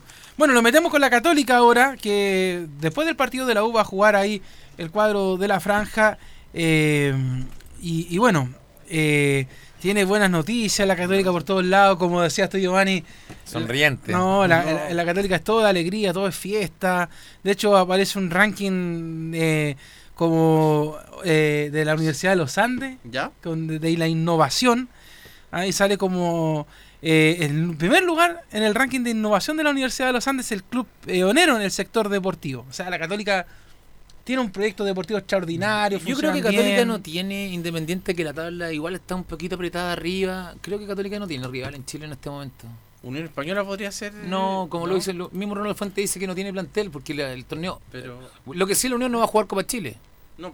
Que va a llegar más livianito a los partidos de torneo Claro. nacional, que también es un plus porque Y- Católica y- va a y tener la- Copa Sudamericana. claro, y tampoco tiene la Sudamericana, no tiene nada. O sea, Eso es un plus, pero. Pero ¿sabes qué? Yo creo pero que igual se necesita un plantel. Yo no creo que a la entera. Católica le rinde y le rinde mejor jugando los dos torneos. Pero, porque le saca Copa- el trote bien Copa Chile debería votarla. Sí, Claro, debería sí, votarla. y si es que- y si es que se hace. Sí, sí que se hace. Yo creo que se va a hacer con un grupo muy corta, muy rápida, Claro. pero es que el premio de la Copa Chile es muy importante. Sí, porque entonces, es la Libertadores. Y nos van a empezar a inventar de nuevo. Vamos a dar Libertadores entonces al tercero, del cuarto, acá, Ah, un no, partido que- que, pero no es que a lo mejor se puede jugar una lota ahí en Quilini. Que hagan la Copa Chile. Claro, y que hagan la Copa Chile. algo. Felipe Holguín con la información de la franja. ¿Qué tal muchachos? Un gusto saludarlos nuevamente. Sí, la Católica ya se prepara con respecto al, rumbo que tiene que hacer ah, para enfrentar al elenco de Coquimbo Unido. El día de mañana, a eso de las 21.30 horas allá en Coquimbo, a un rival duro, bastante complicado, y que también la Católica tiene algunas complicaciones que se han venido dando ya algunas noticias eh, breves que, que tiene, sobre todo por un lateral que tiene la Católica, que ya abandonó hace poquito ya el, el elenco cruzado. Estoy hablando de Estefano Mañasco. Católica se puede ir a la Sudamericana, weón. ¿Sí? ¿Eh? Yo creo que sí. Mañasco, Felipe. Sí, Estefano Mañasco, como les mencionaba, es nuevo jugador de, de, la, de la escuadra del Deporte La Serena. Ya el lateral derecho terminó contrato con Cruzados en diciembre, pero finalizó anticipadamente su contrato por mutuo acuerdo con el club. y será su segunda camiseta en el fútbol chileno.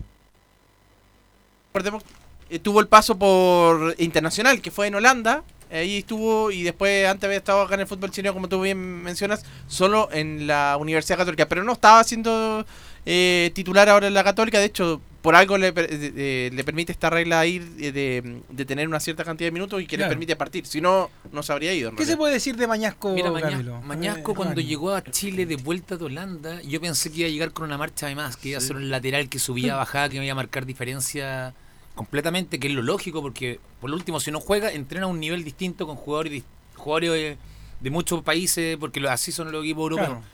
Pero no me dio esa sensación nunca. Nunca lo sentí que fue que fue un aporte como cuando llegan y después, a lo mejor después un- después de un año empiezan ya a nivelar hacia abajo, porque el, ri- el ritmo chileno es muy bajo. Claro. Pero, será- nunca me lo dio, nunca me lo dio. Es que será que a lo mejor el retorno lo hace llegar frustrado. Yo no sé por qué por volvió. eso- Sí, ¿Por qué no siguió buscando ya otro equipo? Como hay jugadores que lo hicieron, hay jugadores que se vuelven al tiro, estilo Biangosi, Claro. estilo de esos jugadores. El pero ponte- representante ahí, po. con los Chiturra estuvo en segunda en España, estuvo en segunda en Portugal, estuvo perseveró. allá, perseveró, perseveró y se mantuvo en Europa y terminó jugando a gran nivel Champions League, siendo figura en algunos partidos, incluso me acuerdo, me recuerdo con Pellegrini, el partido con el Milan que después sonaba en todos los equipos del mundo. Claro. Felipe. Sí, y además, como no, como acotar un dato no menor, eh, eh, la Católica desde el 2004, para adentrarnos un poquito más en lo que es el partido contra Coquimbo Unido del 2004, que fue la última victoria de la Católica allá en el puerto. El Bueno, dominio cruzado es de 26 duelos jugados en el puerto y la Católica acumula 13 victorias y 39 goles ante que los Piratas 7 triunfos y 26 tantos. Bueno, y Coquimbo viene de, de perder el fin de semana con el Audax italiano, allá en la Florida. Así que también necesita. Ha sido un equipo bastante irregular el equipo de Coquimbo Unido. Entonces, eh, ¿qué vamos a decir a la Católica? La Católica, todas las flores. Pues de hecho, aparece nuevamente San Pedri. eh, pero sí hay un, un dato de la causa. Y que de hecho se lo preguntan a Ariel Holland en la conferencia del fin de semana. Es que hay que recordar que la Católica parte perdiendo el partido con Cobresal. Sí. ¿Mm? Y ya es, eh, de- es como el tercer partido que parte perdiendo porque fue contra Palestino también le pasó lo mismo. Eh, se ha transformado en un equipo como más de, de reacción en los últimos en los últimos compromisos, por lo menos en los últimos dos. Pero ahí a lo mejor se nota un poco lo que, lo que hablábamos con, con Giovanni recién, de que el equipo viene desgastado, porque además hay que recordar, Giovanni, que la Católica es el equipo que no tuvo para. Porque de hecho se vino esta, esta fecha intermedia para descanso, fecha de eliminatoria y todo, pero la Católica tuvo que ponerse al día eh, en su partido con Palestino y en su partido con Curicó Unido. O sea, Sí, no cero descanso. Bueno, en Chile hace mucho tiempo ya se da que el, el campeón el que menos descanso tiene, menos vacaciones, menos todo. Sobre todo cuando era la época de playoffs. Ah, el campeón como- empezó el torneo en dos semanas y el campeón tenía que jugar todos los playoffs, entonces... Como dice la Católica, con, con todo y contra todo. Pero es verdad, y llama la atención que Católica sea un equipo de reacción porque, entre comillas, antiguamente no uno no esperaba que si Católica iba perdiendo que no recuperara el partido, pero pero está jugando bien, tiene buen fútbol, lo tiene, es que- tiene las cosas claras, Lo eso es pasa lo es que que pasa. tiene un nombre clave, que es Fernando Sampedri. Yo creo que ahí, de ahí en ¿De qué adelante... juega San Pedri de goleador? Yo no sé Sí. de qué juega, pero es goleador. Sí, goleador, es como Filippo Inzaghi, que Sí. no te digo el nivel, pero ¿de qué juega Filippo Inzaghi? Pero- de goleador. Y además hay un tema, porque muchas veces se le critica a San Pedri que se pierde muchas jugadas durante el partido, pero aparecen los momentos clave. Por ejemplo, yo creo que a San Pedri ya le empezaron a hacer la estatua cuando eh, termina ese partido por Copa Libertadores, Ah. la Católica estaba quedando fuera y con ese gol de San Pedri Sí. estaban a la más y avanza, de hecho va la Copa Sudamericana. Entonces yo creo que en ese sentido... eh, eh, la Católica eh, tiene que seguir prendiéndole veritas a San Pedri y- Había y escuchado que quieren, hacer- quieren comprarlo, ¿no? Sí, pero lo que hace es que ahora termina el, el préstamo, y pero es cerca de un millón de dólares el, por, el- por el Tienen pase. que comprarlo. ¿Se Yo pagó creo que- solo con el gol de chilena? Yo también creo lo mismo y aparte ha convertido 13 goles, me parece que es lo- la cantidad de anotaciones que tiene en este y la Católica ¿Cuántos años tiene? Me parece que tiene cerca de no sé si cerca de 30 por ahí de tener, pero yo creo que es la oportunidad No, de tienen que comprarlo. Sí. Sobre todo que Católica hace tiempo que no tenía un, un delantero de, de esas características. Desde Nicolás Castillo que no tenía un delantero que Tiene convirtiera. 32 años Fernando San Pedri. Sí, pero igual yo creo que ha justificado el rendimiento. Es Tiene, que, eh, mira, de repente acá ya ni siquiera tiene que ver con el tema de la edad, porque hay jugadores que tienen mucha edad, pero también son buenos. Pero Eh, es que hay eh, jugadores que se pagan. y- está la la, calidad. clasi- la clasificación a la Sudamericana de San Pedro, ¿cuánta plata le dio Católica? Mucha, Mucha. Pero el tema, es, eso es lo que me pasa a mí con la Católica, que siento de que de repente Juan Tagle y compañía como que no se meten mucho la mano al bolsillo. Préstamos, ¿no? Eh, y claro, se van a los préstamos, los préstamos. Y, y, como bien tú decías, Camilo, hace rato que la Católica no tenía un, un goleador, un jugador de fuste que estuviera ahí en esa parte, porque eh, el goleador, el cuando goleador. trajo a Santiago Silva, y insisto, si ese fue como uno de los... El tanque. Sí, pues fue uno de los momentos... Sí, Yo pensé que le iba a romper el tanque. No, no pasó nada. Nada, nada, de nada. Le costó a la Católica encontrar el centro delantero, después estaba pasó Sebastián Sáez que también el Sacha, ¿verdad? Sacha, amigo de Jamás Mie. Exactamente, era amigo. Así no que pasaba nada. Le pasó el síndrome de Blandi. Claro. Sí, sí, sí, sí, Pero, pero sí entre medio el que estaba era David Llanos, que el que trataba de salvar un poco la, eh, la pega. Eh, él creo que, claro, dentro de todo fue uno de los que terminaba, pero tenía muchas lesiones también. Pero San Pedro es más goleador que Llanos. Sí, sí. Lo hemos sí. Es más, centro no, sí. lo que pasa es, es que San Pedro hace muchas veces ha sido criticado porque no juega bien, pero termina haciendo los goles. Es que por eso digo, San Pedro se le critica mucho porque, por ejemplo, no sé, minuto 20 del partido, le pasa la pelota a San Pedro y se la pero, pierde. Pero te hace el gol. Pero después cuando va a minuto 80 del partido, te hace el gol. Pero sabes que incluso participaba de, del juego porque recuerdo una jugada de contra la Serena, por ejemplo, él la toma en el mediocampo, un, un, se la entrega al jugador de la Serena, después se la toca a Lescano y Lescano en ese partido a Puch y Puch termina convirtiendo, es decir, Pero ¿cómo se la toca el de Serena? A, a Lescano. Ah. Lescano, no, no el de Serena, Lescano, Lescano. Al no, o, sea, o sea, no el solamente de Serena se equivocó en ese partido. No, no solamente es goleador, sino que es armador. Sí, no, baja un poco, sí. Y goleadores, goleadores así no hay en Chile, ojo. No. No hay jugadores que la agarran, pum, para adentro. Colocó lo trajo a Blandi para eso, que oh, claro. ya sabemos todo Pero lo que yo, pasa. yo dije desde que el momento en que trajeron a Blandi que no era el jugador. Felipe, ¿algo de la Católica para escuchar alguna voz? Así es, eh, tenemos la voz de Ariel Holland, quien habla del rival muy duro. Estamos hablando de Coquimbo Unido. Bueno, es un rival durísimo también, eh, no hay partidos fáciles en la liga, tenemos que tratar de recuperarnos rápido, ellos tienen un día más de descanso, ellos han jugado ayer, nosotros, fíjate, son las 11 de la noche y todavía estamos en el club, así que eh, lamentablemente nos tocó jugar el domingo hasta ahora, así que tendremos que basarnos primeramente en recuperarnos y ver quiénes están en mejor condición para poder enfrentar, ya te digo, un rival muy duro. Entonces ahí con eh, Ariel Holland que habla de, de, este rival, esperemos que la Católica no le pase la cuenta al desgaste que decíamos de, de tener la seguidilla de partido y pueda seguir avanzando.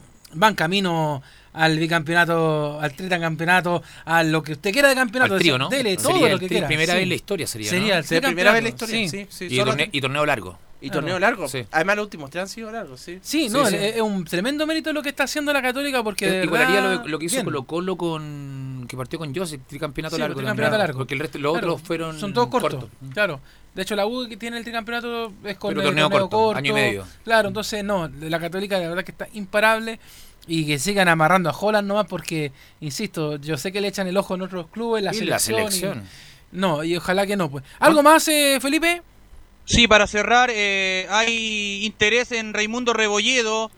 Todavía sigue interesado un equipo brasileño, estoy hablando del Curitiba de Brasil, quien lo busca incesantemente este lateral um, polifuncional que tiene la Católica. Y también lo último para ya terminar el informe, eh, ocurrió una noticia del delantero de los Cruzados que llamó mucho la atención en, bueno, en redes sociales, la intervención eh, eh, del problema que tuvo en la hernia, estoy hablando de Edson Puch, quien entró al quirófano inmediatamente después del partido con Cobresal. O sea, ¿no está para mañana? Sería la baja que tendría la Católica y por eso se podría optar por el, con Marcelino Núñez y podría también entrar el, el hombre que les digo que marca la diferencia que es Diego Buenanote. Bien, pues Felipe, mañana conocemos las formaciones de la Católica y de Coquimbo para lo que va a ser el partido, el segundo de la jornada doble de Estadio en Portales. Así que ahí estaremos atentos contigo, Felipe. Un abrazo. Un abrazo, muy buenas tardes. Y ahora lo metemos con Colo Colo, que como decía el mismo Nico Gatica, está pero... ¿Fue coincidencia que lo dejaste para el último? Eh, oh, ¿Fue coincidencia? El mismo Nico se echó al agua solo, pues dijo que así estaban las cosas. Y con el partido de O'Higgins que se jugó más temprano, Nico, de verdad que está complicado Colo Colo otra vez.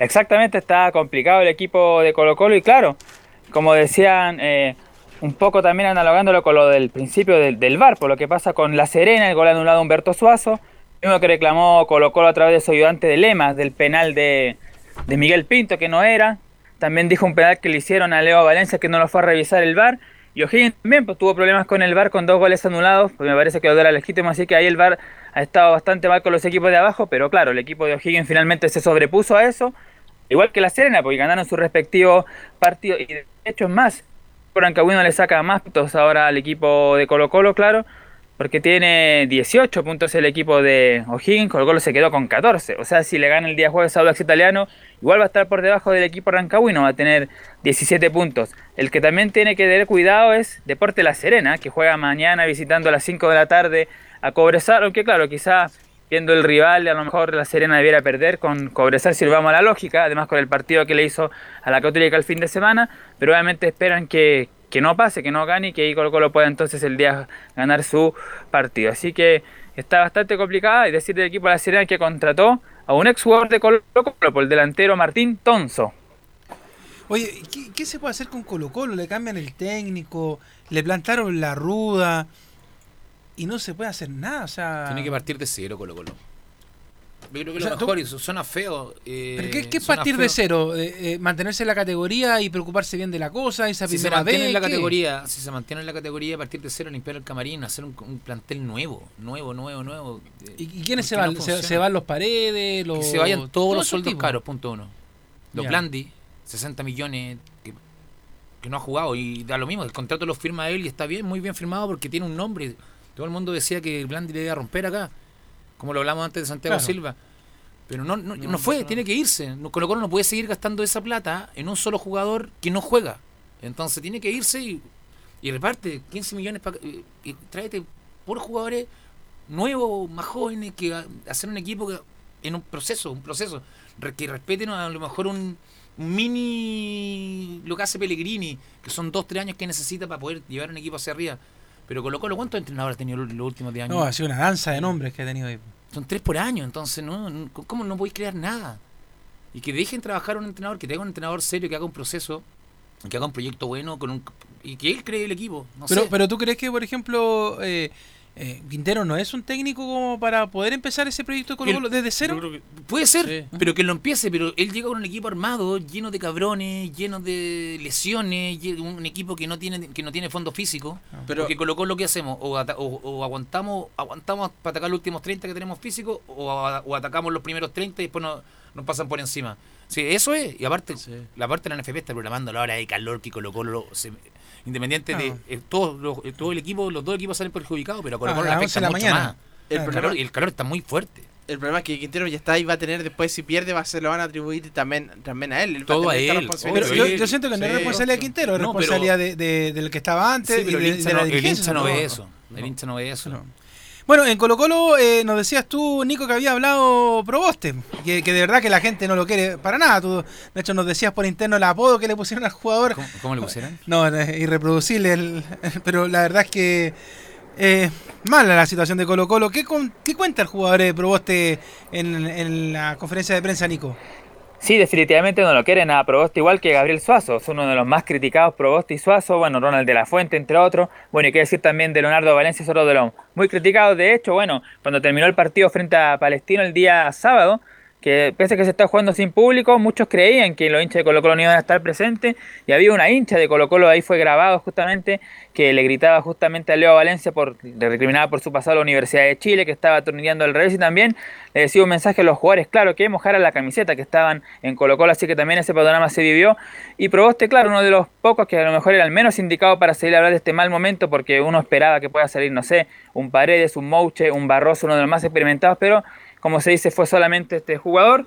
Pero vamos a escuchar justamente a, a Branco Proboste, una nomás del, del volante de Colo Colo, que dice, eh, quizás no ha sido el mejor rendimiento, pero tenemos las ganas como equipo de salir de esta situación todos juntos.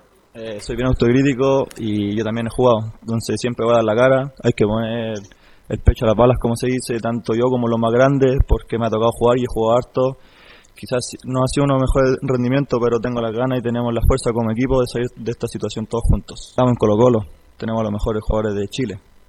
No puedo decirte que traigan otro refuerzo porque estamos los que estamos y tenemos que luchar todos juntos los que estamos aquí. La verdad es que eso no lo veo yo, las contradicciones no la veo yo, así que no te voy a responder esa pregunta, pero sí el grupo está unido, está muy unido y, y tenemos que seguir trabajando día a día, no podemos quedarnos con el pasado de, tenemos que entrenar hoy, ya pasó entrenamiento hoy, tiene que enfocarnos plenamente en Audax y así. siempre hacia adelante. Claro, de alguna manera, Nico, tienen que salir adelante en el tema. Ahora es que si Colo Colo pierde el partido esta Sí. semana, el jueves, se complica todo otra vez. O sea, ya. Además que. Y lo, lo otro que hablaba de los Sí. jugadores que están poco queridos por los hinchas, ahora se suma Acosta, Acosta que venía siendo querido después Sí. de la risa que salió cuando Colo Colo perdía por esa simulación que fue asquerosa, Sí. que puede ser incluso sancionado hoy ya que no fue sancionado Claro. por el árbitro. eh, pasó a ser eh, eh, persona no grata en Colo Colo. Sobre todo, claro, porque en un momento, imagínate, está- per- estaban perdiendo. Y él estaba de joda en la cancha, sí. Sí, sí, sí. Por ahí no, sí, obviamente no va a ser, no va a ser bien mirado, obviamente, lo de Costa, que, que había tenido un, un mejor rendimiento con respecto a lo que mostró el año pasado. Claro. ¿Algo más que nos quede de, Colo Colo, Nico? Sí, para cerrar el tema de Colo Colo, con algunas cortitas, por ejemplo, lo que tiene que ver con los refuerzos. Eh, bueno, el día de ayer, martes, en el lunes, ayer, claro, en el Estadio Monumental estaba el representante de Ignacio Jara en el Monumental, como un poco dando a entender de que se había reactivado el- la situación, esta negociación entre Colo Colo y Cobreloa, que podría haber un panorama positivo, que podría llegar en los próximos días. Ignacio Jara, bueno, ayer decíamos que aparte de ese, Quintero espera un volante mixto y un volante creativo, un 10, para derechamente para dar de habilitar, porque dijo una vez en conferencia anterior que le faltaba ese jugador que diera el último pase. Y bueno, hay dos jugadores que ya están comenzando a hacer fútbol normal, pero que es difícil que lleguen este fin de semana, eso sí, pero están en la última etapa y por lo menos ya algo están trabajando, quizás podrían ser alternativa la próxima semana. Nos referimos a Matías Fernández y el Nico Blandi, que ya están haciendo algo de fútbol y podrían estar, co- como dije, disponibles para la próxima semana. Cero fe. ¿Eso, eso es buena noticia o Eh, mala noticia? Nico, eh, ¿hay alguien en carpeta que suene de creación en Colo Colo en este momento? No, el único nombre que sonaba era el de Ángelo Arauz, pero por lo que se sabe está más cerca de la Universidad Católica, este volante creativo. Y por ahí no, no hay más nombres que obviamente ahí lo tienen en, en reserva, pero por lo menos se está mirando algunas alternativas. Gracias, Nico, por la información. Nosotros nos vamos, quedamos ok con la información. Cinco y media de la tarde nos juntamos por Portales Digital para el partido de Venezuela y Chile. Gracias, Giovanni. Gracias, Camilo. A todos, don Gabriel, muchas gracias. Nos vemos mañana a las siete y media en la primera edición de Estadio Portales. Fueron 90 minutos con toda la información deportiva. Vivimos el deporte con la pasión de los que saben. Estadio en Portales fue una presentación